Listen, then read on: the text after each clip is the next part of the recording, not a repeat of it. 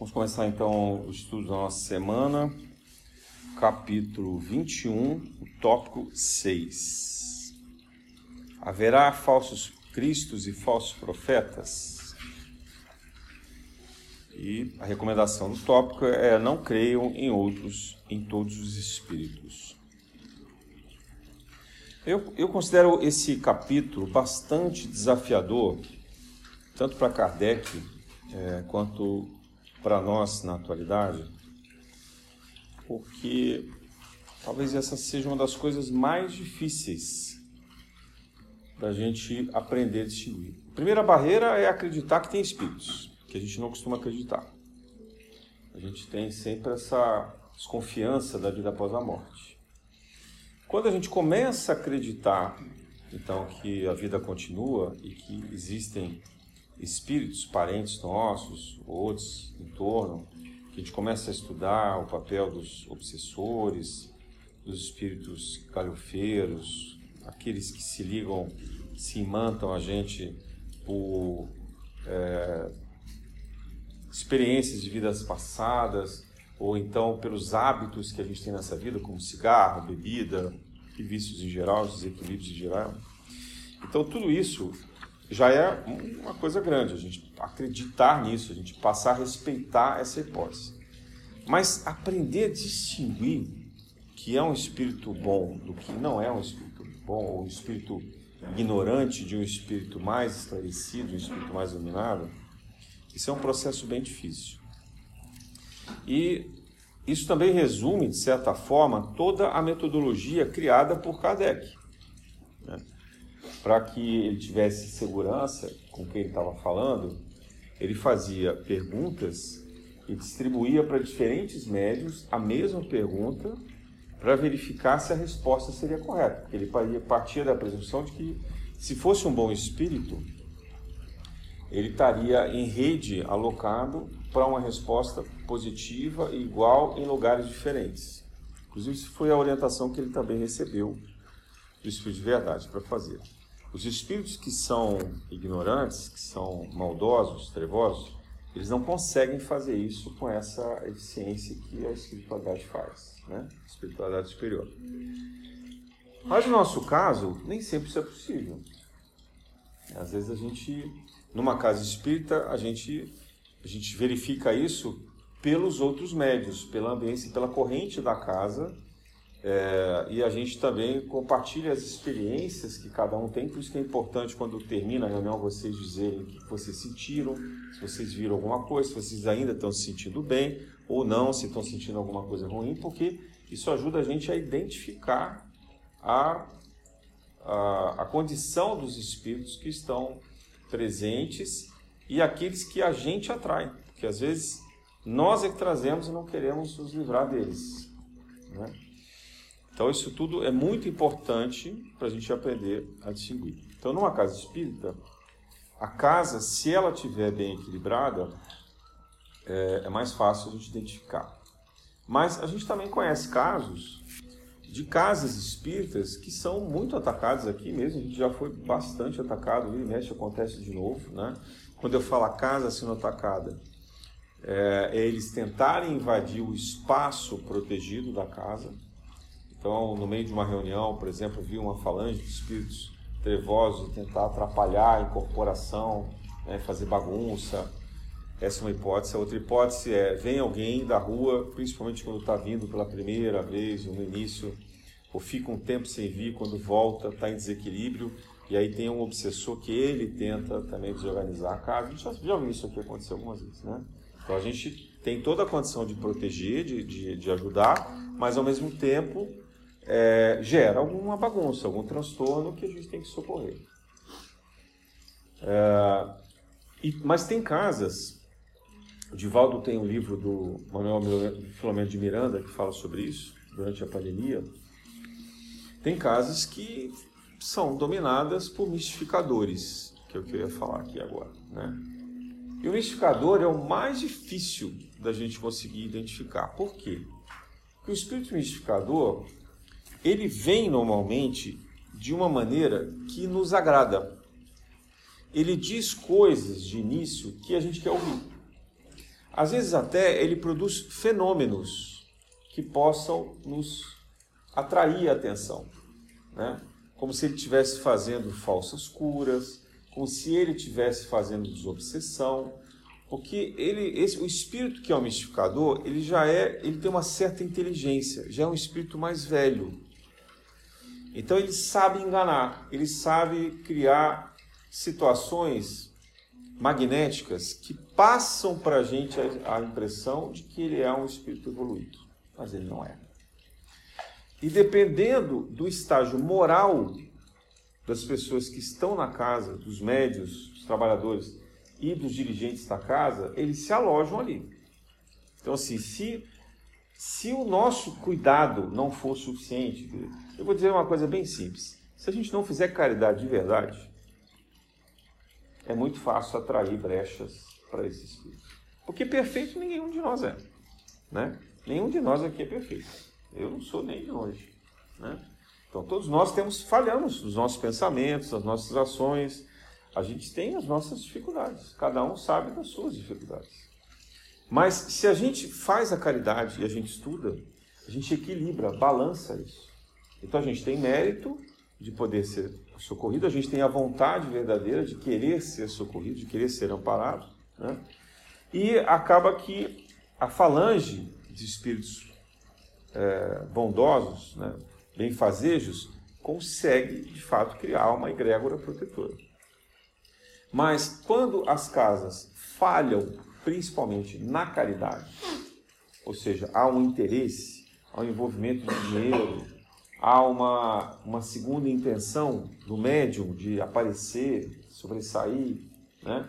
ou há um certo descaso, falta fraternidade no acolhimento, então, esse tipo de comportamento faz com que a energia fraqueje e a, as brechas se solidifiquem. Eu tenho a impressão que talvez isso justifique, em muitos casos, o porquê da gente ter visto inúmeros centros espíritas fecharem durante a pandemia. E alguns deles nem reabrirem, ou não terem conseguido ainda voltar ao normal? Ou por que tantos médiums abandonaram as casas espíritas numa hora de testemunho como essa? Né? Porque a gente está aqui não é para viver a experiência da mediunidade quando tudo está bem, quando tudo está tranquilo. Difícil é viver a mediunidade no testemunho das coisas que estão desequilibradas. Eu também aqui, por favor, não estou fazendo julgamento de ninguém, porque cada um sabe da sua consciência. Quem vai julgar isso é Deus, né? Se a pessoa de fato não podia vir, se ela de fato tinha lá os seus conflitos, se ela estava doente, os doentes em família. Então, a gente sabe que a pandemia foi difícil para muita gente. É, mas eu estou falando do trabalho mediúnico. Né? E agora a pandemia já acabou, já tem dois anos. E as casas, muitas delas continuam fechadas, e muitos dos médicos que trabalhavam até aqui, na nossa casa, deixaram de trabalhar. Então, isso é um, uma questão de consciência, de abrir essas brechas, de criar formas de que a gente possa ser atacado. Porque se a pessoa não pode vir pelas razões dela, mas continua a fazer a caridade, então de alguma maneira ela se protege. Ela evita que esses espíritos nos ataquem. Bom, e por que, que isso é importante nesse momento? Eu diria que talvez mais importante do que, do que jamais foi. Porque o planeta está em transição. O planeta está caminhando para a regeneração. E quanto mais perto da luz a gente fica, menos esses espíritos que são trevosos querem que a gente avance. Eles querem agarrar a gente pela perna. Não, você não vai, você não vai, você não vai. Né? Como se fosse assim. É, então, é por isso que alguns usam a expressão de que há uma guerra na espiritualidade. Né? É uma forma de guerra. Né? São esses espíritos desesperados querendo manter o controle sobre a Terra. Eles querendo manter as pessoas iludidas, querendo manter as pessoas anestesiadas da existência, descrentes, né? e, portanto, ansiosas, deprimidas, em conflitos, conflitos do relacionamento né, de casa, doméstico, entre marido e mulher, entre filhos e pais, e assim por diante. Né? conflitos no trabalho, em todas essas esferas. Então, aonde tem conflito, tem brechas. Esse é o primeiro sinal. Se tiver conflito, tem brecha. Então, se numa casa espírita a gente se deixa levar por discussões de vaidade, por discussões de interesse, por frustrações, a gente abre brecha. A chance de ter um ataque é maior por esse canal, por esse médium, por essa pessoa que está duvidando, que está questionando, que não está feliz, porque queria de outra forma, queria do jeito dela. Então abre brecha. Então o primeiro espaço para ataque é esse. Né? E em casa também. Então se tem conflito em casa, se as nossas relações não são equilibradas com os nossos parentes, aqueles que principalmente moram com a gente ou que moram próximos de nós, que são parentes próximos, esses conflitos são brechas. Então, na hora que a gente está próximo dessa pessoa que gera o conflito, ou que a gente gera o conflito com ela, porque a gente pode ter mágoas, a gente pode ter mágoas profundas, a gente pode ter é, medo dessa relação, né? se ela é uma relação violenta. A gente pode ter inveja, porque às vezes o parente tem mais do que a gente tem, a gente não consegue ter.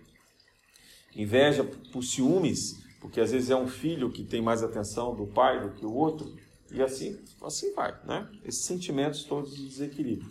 Então, qualquer sentimento desse de desequilíbrio abre brechas e provocam é, inúmeras possibilidades de, de ataques, de invasões, de, de descontentamento.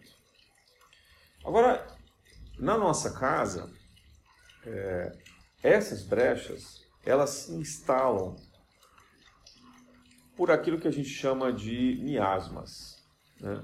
Então isso fica nas paredes, isso fica nos armários, se aloja nas roupas, nos objetos, às vezes até objetos que são manipulados energeticamente. Imagina que vocês tenham um objeto em casa que vocês gostem muito e que ele tem um valor material importante. Pronto, ali então, se é alguma coisa que a gente fica o tempo inteiro olhando e valorizando e e querendo muito e se achando o máximo que tem aquilo, nossa, ali é o primeiro lugar que eles vão querer atacar. Por isso que a gente sempre tem essa. Qualquer, qualquer espiritualidade séria fala do desapego. Né? Porque quando a gente se apega demais a um objeto, a gente abre brecha para que aquele objeto seja magnetizado energeticamente de forma negativa. Então, qual é a nossa atitude? Primeiro, tentar é, fazer com que o ambiente doméstico e o ambiente da casa espírita seja de fato um ambiente respeitoso. Assim, que a gente seja a pessoa que leva e dissemina o respeito no nosso ambiente, onde a gente vai. O respeito por si mesmo e o respeito pelo outro. Então, cuidado com as nossas atitudes, com os nossos pensamentos. Primeira coisa. Porque um ambiente onde há o respeito gera a autoridade do dono da casa. E aí, o dono da casa estando equilibrado, ele tem poder de expulsar os espíritos. Na verdade, ele não precisa nem fazer isso, porque os espíritos não vão ficar ali, porque vão estar fora da frequência dele. Então, a primeira coisa é o respeito. Respeito a si mesmo e respeito pelos outros. Ainda que o parente que mora com a gente não respeite. Mas a gente tem que impor o respeito e o cuidado. E não deixar que esse respeito do outro nos afete. A segunda coisa que nós devemos fazer é a oração. E uma oração contínua. Não é só um Pai Nosso, uma Maria, em determinado momento do dia. Não. É manter o pensamento elevado em oração. É fazer com que a gente se lembre de Deus durante vários momentos do dia. E quando sentir o conflito ou a ameaça do conflito, aí para e faz uma prece, respira fundo, toma água, sai, vai para outro lugar e deixa aquele, aquela fúria daquele conflito passar. Porque se a gente abrir brecha para esse conflito, então tudo que a gente fez antes de respeito desaparece. Bom, quando o conflito é crônico dentro de casa, ou numa casa espírita, onde quer que seja, no trabalho, esses miasmas se instalam e eles provocam doenças. Então, às vezes a gente fica doente ou os nossos animais ficam doentes por conta dessas energias alojadas nos ambientes que a gente frequenta. Ou na nossa casa, no nosso trabalho, ou até na casa espírita.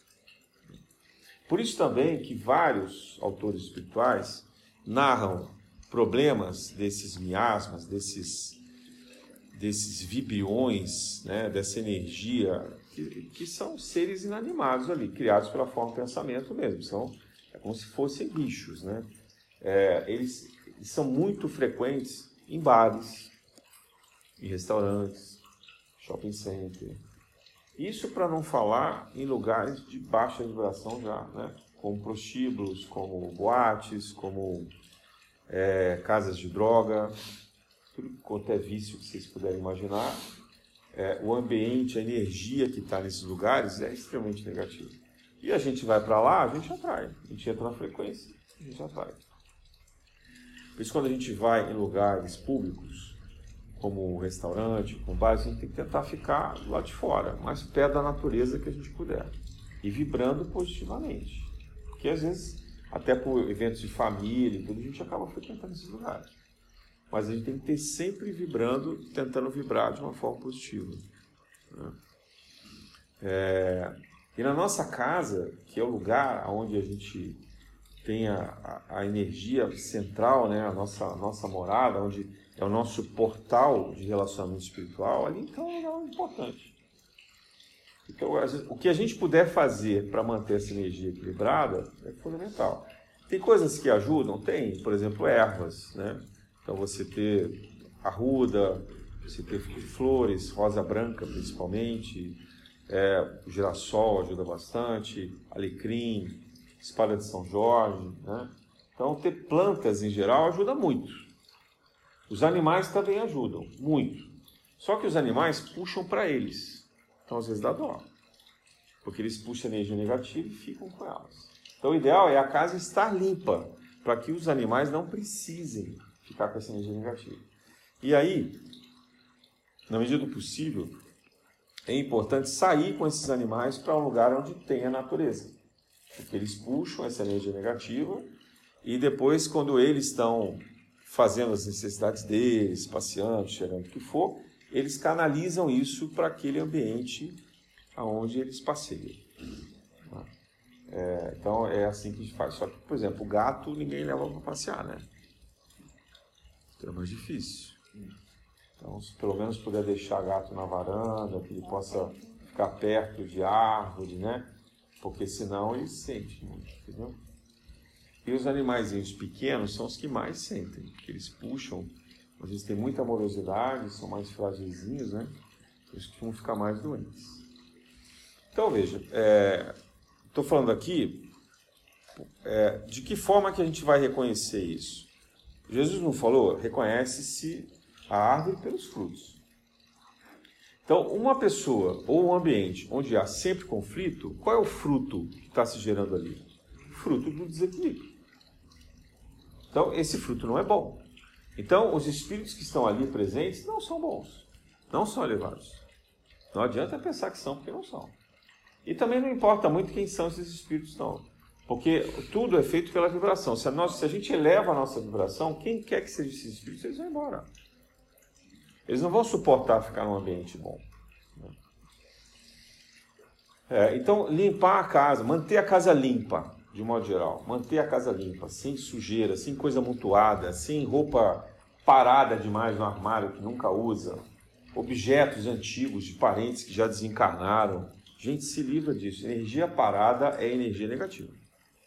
Se livra de, ah, mas eu gosto tanto, é tão importante. Dá utilidade para alguém. Se você gosta, você quer lembrar, dê utilidade. Dê, permita que alguém faça bom uso desses objetos, dessas roupas. Se livrem dessas coisas. Pode guardar fotografia? Pode. Pode ter uma coisa em outra? Pode. Mas nada que atraia demais os espíritos que já desencarnaram. Nada que atraia demais inveja dos outros. Né? Você leva uma pessoa na sua casa e tem um objeto de valor, ela olha aquilo, pronto. Já virou um, um artefato maligno dentro da sua casa. Por quê? Por inveja. Né? E, a, e a inveja é um sentimento tão complicado porque às vezes a pessoa que sente inveja não percebe que ela é invejosa. E às vezes é alguém próximo de nós, que gosta muito da gente. Mas ainda assim ela tem inveja. Então, é, é difícil. Né? A casa da gente é um lugar sagrado. É, eu vou falar uma coisa aqui que é complicada, mas o ideal é que não vá muita gente na nossa casa, não. O ideal é que não vá muita gente na nossa casa, não.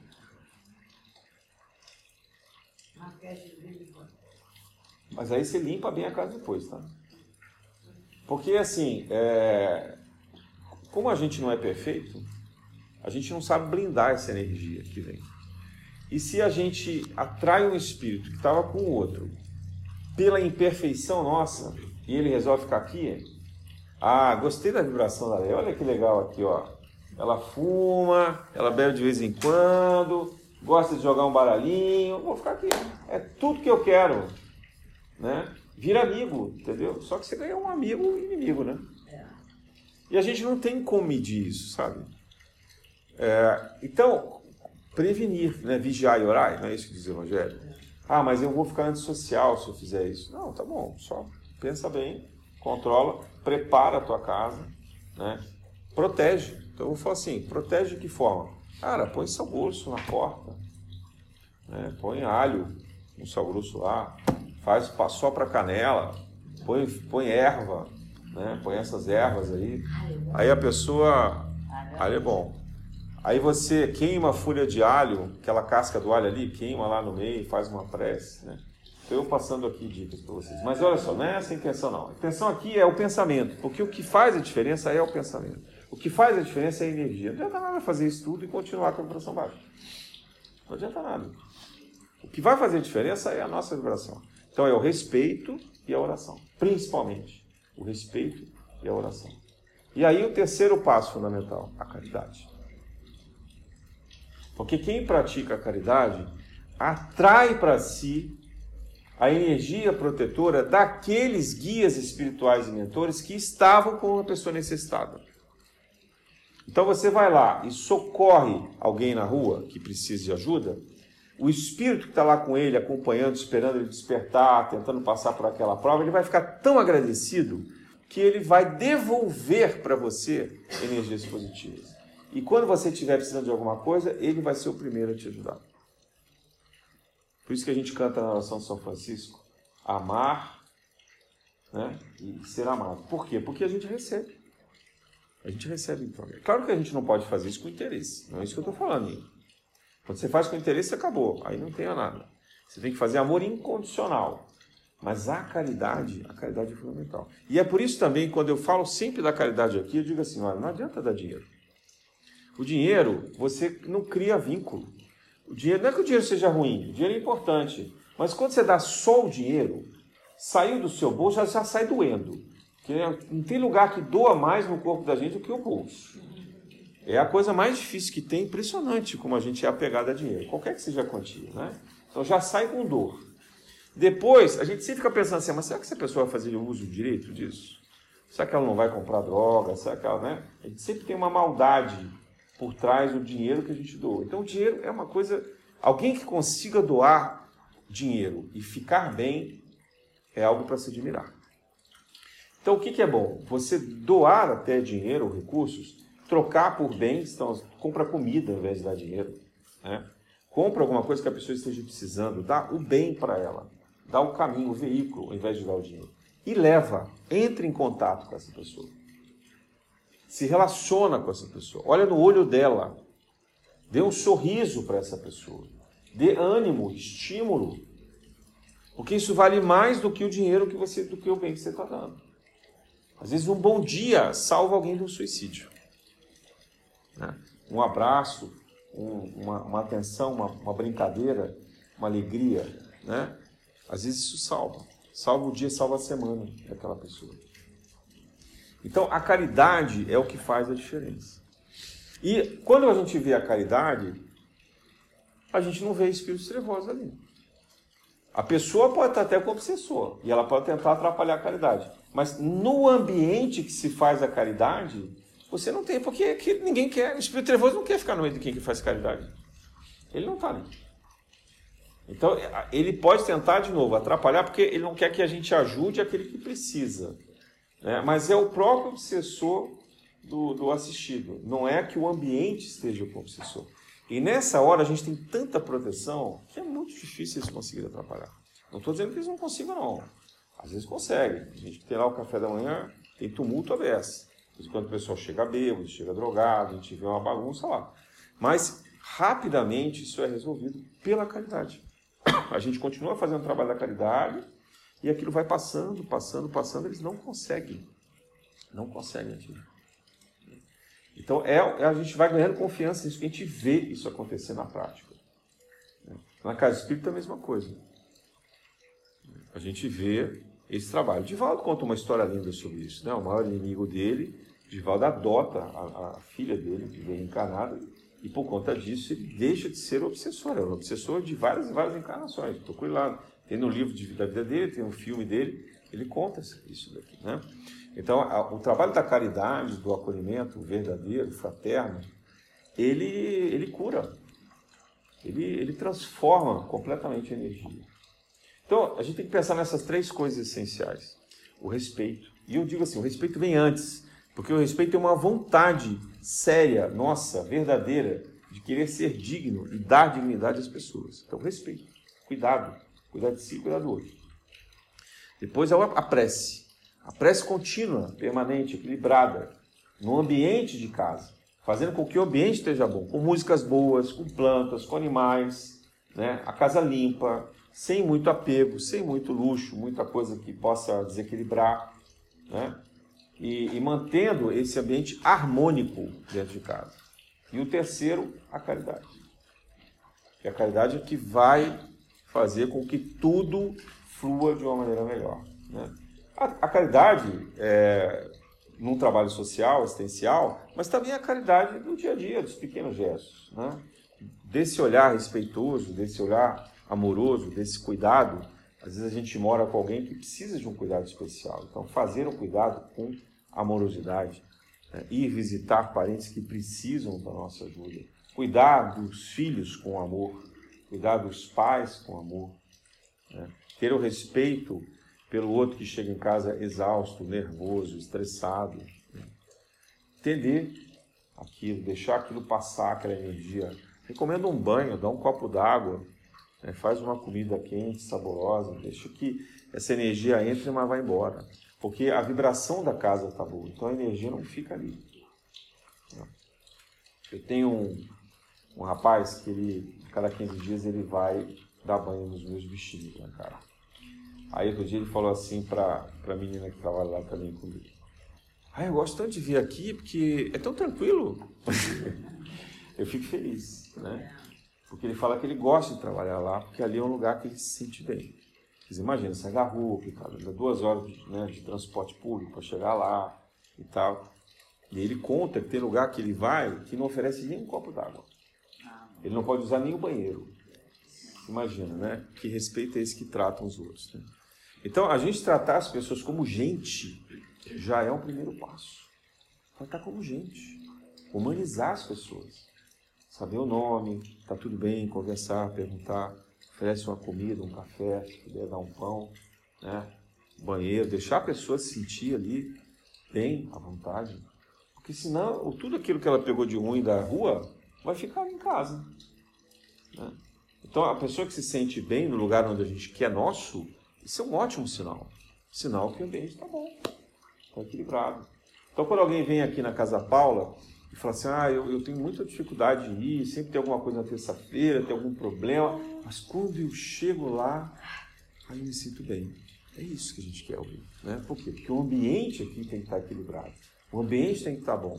Não são as pessoas, não é mérito nosso. Né? É o mérito da casa, da egrégora, dessa energia que é criada aqui.